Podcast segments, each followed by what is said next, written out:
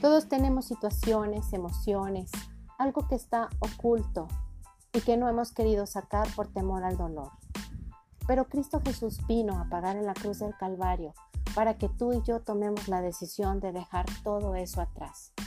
Son cosas que simplemente nos detienen y no nos permiten avanzar hacia las bendiciones que Dios tiene para nosotros.